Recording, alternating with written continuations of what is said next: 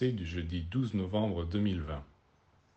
Tous les spiritualistes qui gardent leur regard fixé au ciel et méprisent la terre sous prétexte qu'elle est le lieu de la perdition et que le corps physique est un instrument du diable n'ont rien compris. Ils s'effritent, se dessèchent, se momifient. On ne sent aucune vie en eux.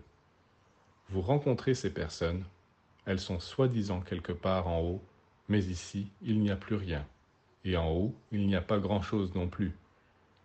L'ère du Verseau qui vient apporte une autre philosophie. Le Verseau enseigne que l'homme doit regarder le ciel, mais pas pour se détourner de la terre.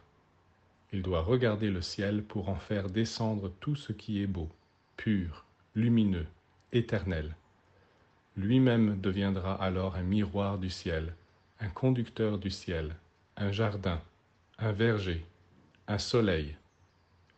Pourquoi faut-il que le paradis soit seulement en haut, et ici, sur la terre, toujours la misère, la pauvreté et la laideur? Non, désormais ce sera différent.